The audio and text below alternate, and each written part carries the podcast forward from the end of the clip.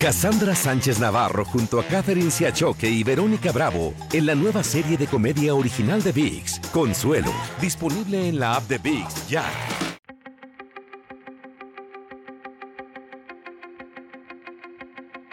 Temas importantes, historias poderosas, voces auténticas. Les habla Jorge Ramos y esto es Contrapoder.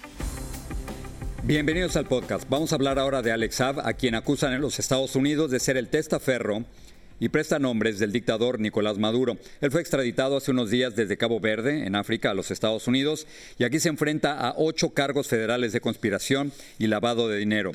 Se le acusa también de mover 350 millones de dólares fuera de Venezuela a cuentas en el extranjero. La pregunta es qué tanto le sabe Alex Saab a Nicolás Maduro y al grupo en el poder en Venezuela. Es difícil de saber, pero hace solo unos días Nicolás Maduro acusó a Estados Unidos de secuestrarlo. Quería hablar con alguien que supiera mucho del caso y por eso decidí invitar al periodista Roberto Denis, quien durante años ha estado siguiendo el caso de Alex. Y así fue nuestra conversación. Roberto, gracias por acompañarnos. ¿Qué es lo que le sabe Alex Saab al dictador Nicolás Maduro? ¿Por qué tienen tanto miedo de que hable? Alex Saab es probablemente el símbolo más importante de la cleptocracia que se ha convertido Venezuela en los últimos años. En concreto, Alex Saab maneja mucha información de esquemas de corrupción que se han desarrollado en los últimos años, en los que él ha participado y otros grupos económicos cercanos a Maduro han participado.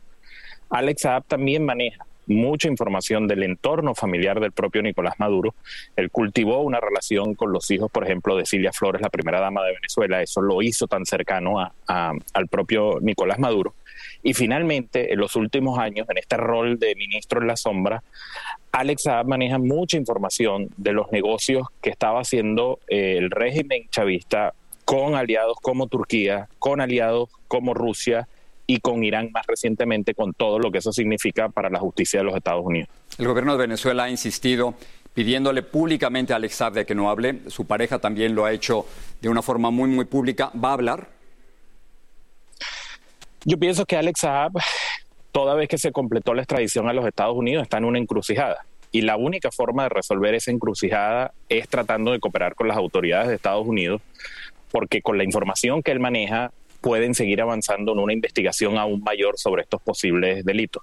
De lo contrario, Alex Saab eh, se expone a enfrentar este juicio, probablemente una larga condena eh, de prisión en los Estados Unidos, y no descarto que aún sigan apareciendo nuevas investigaciones, nuevas acusaciones, sobre todo al entorno de él, eh, tanto familiar como de la trama financiera que diseñó durante todos estos años a la sombra del poder político en Venezuela. El gobierno de Maduro ha suspendido las conversaciones que tenía con la oposición en México, que eventualmente, eso esperaba la oposición, pudieran llegar a unas elecciones libres y legítimas. ¿Hay alguna posibilidad de que esto vaya a, reiniciarse? Eh, primero, es increíble eh, que Nicolás Maduro haya tomado esa decisión, eh, porque al final lo que nos está diciendo entonces es que la libertad de Alex Saab tiene el mismo peso que la solución de la crisis política, institucional, económica que tiene Venezuela desde hace años y que es de sobra, de sobra conocida. Yo de por sí, digamos, era muy eh, pesimista con estos diálogos. El chavismo en diálogos anteriores ha demostrado, digamos, que cuando se pone sobre la mesa una eventual elección libre, creíble eh, por la comunidad internacional, bien sea presidencial o para la Asamblea Nacional, ahí, digamos, se tranca la negociación. Y creo que en este momento eh, Nicolás Maduro no está, digamos, en la disposición de, de, volver a plantear ese, ese tema y en esa negociación en México. Roberto, tú te encuentras en estos momentos en, Colombia, donde estás exiliado desde el 2018. Has sido acusado de instigación al odio. ¿Qué ha pasado contigo? ¿Qué ha pasado con tu familia en Venezuela? Jorge, esa es la acusación más reciente. Esa fue justo un día, sale un día antes de la extradición de Alex Saab. Eh, es una nueva acusación, como digo, por instigación al odio un delito que casi que lo usan de forma genérica contra los periodistas y ahí cabe cualquier cosa. Eh, hubo una visita de la Policía Judicial eh, a mi casa ese día era absurdo esa visita, eh, tomando en cuenta que desde 2018 hicimos público eh, que yo estaba fuera de Venezuela, también el equipo directivo de Armando.info tuvimos que salir justamente por las investigaciones sobre Alex Saab.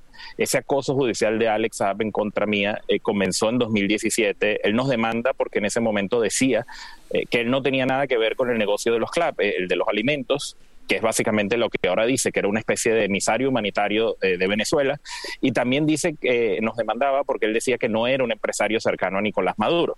Bueno, resulta que después de su detención y ahora con su extradición nos dicen que hasta diplomático de Nicolás Maduro es.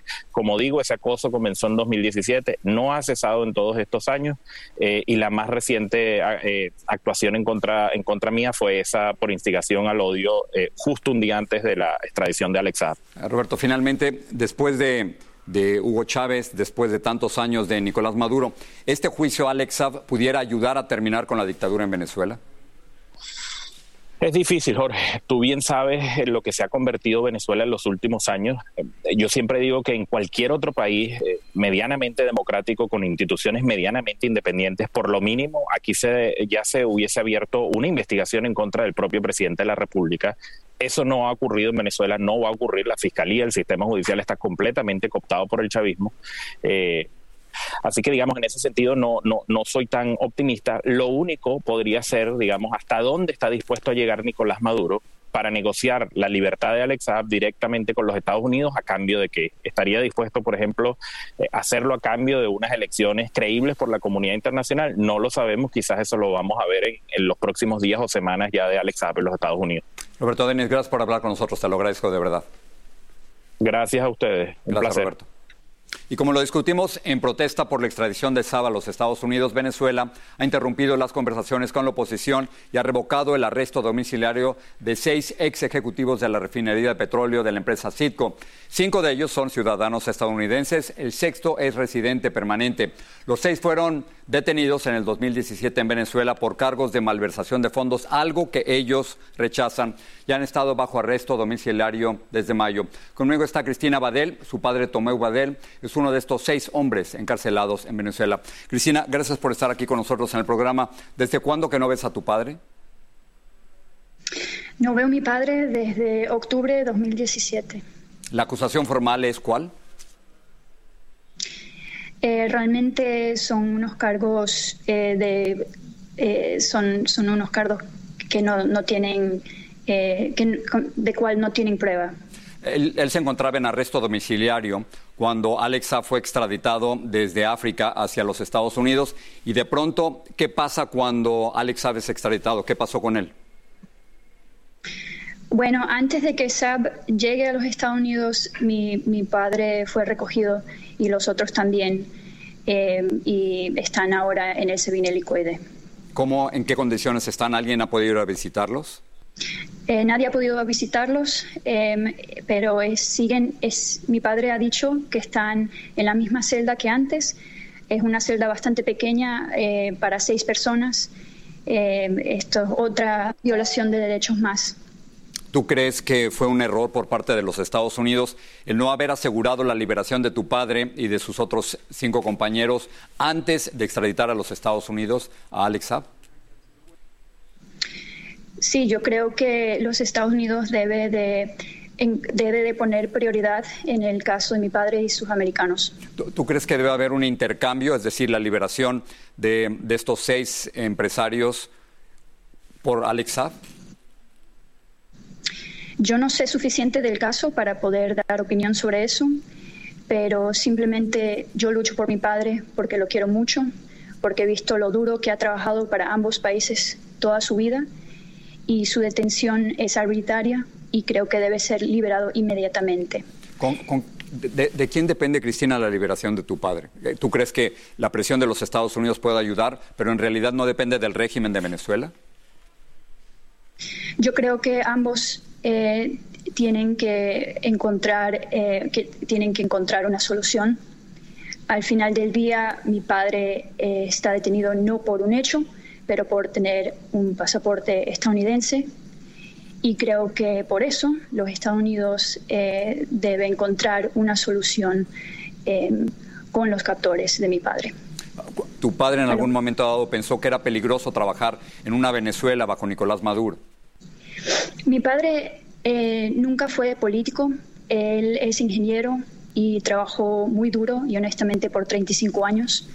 Em, hemos estado en los Estados Unidos desde el 99 y eh, eh, trabajando en Citco es una compañía que tiene que está bajo las leyes de los Estados Unidos. Y sé que no hay ni una prueba contra mi padre ni en Venezuela ni en los Estados Unidos. Entonces, como he dicho, mi padre está detenido injustamente y por una tormenta política que no tiene que ver con él. ¿Cómo es la comunicación con él? Si tú te quisieras comunicar con él, ¿cómo haces? No puedo comunicarme ahorita con él.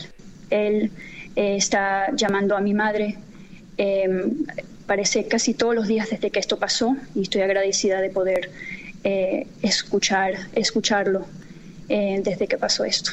¿Y hay algún tipo de presión a ustedes como familia? Em, bueno, no, o sea, como familia lo que pasa es, eh, ya casi cuatro años estamos luchando por su liberación, te imaginas, eh, tratando de trabajar con, cualquiera que, nos escuche eh, para, para darle luz a esta situación, para que se abran los corazones y que esa luz ilumine a los que puedan tomar la decisión de liberar a mi padre y todos los inocentes que están presos. Yo sé lo que, lo que te estoy pidiendo es eh, quizás irracional, pero si tú tienes a Nicolás Maduro frente a él o él está escuchando esta entrevista, ¿qué quieres que él sepa? Em, yo creo que al final del día em, nuestra mi, mi, mensaje siempre ha sido uno de esperanza y fe y mi padre, a pesar de todos los atropellos, sigue con mucha esperanza y fe.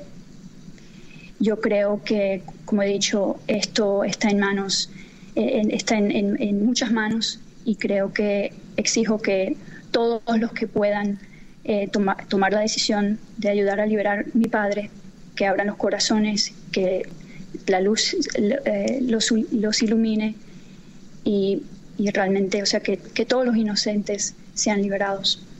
Eh, Mi padre tiene 62 años, tiene condiciones preexistentes y sabemos que estamos en una media pandemia y las, se sabe que las poblaciones encarceladas están de alto riesgo para el COVID.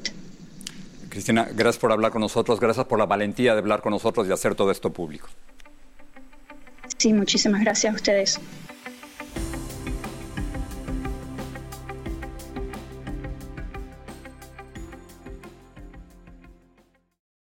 Cassandra Sánchez Navarro junto a Catherine Siachoque y Verónica Bravo en la nueva serie de comedia original de VIX, Consuelo, disponible en la app de VIX ya.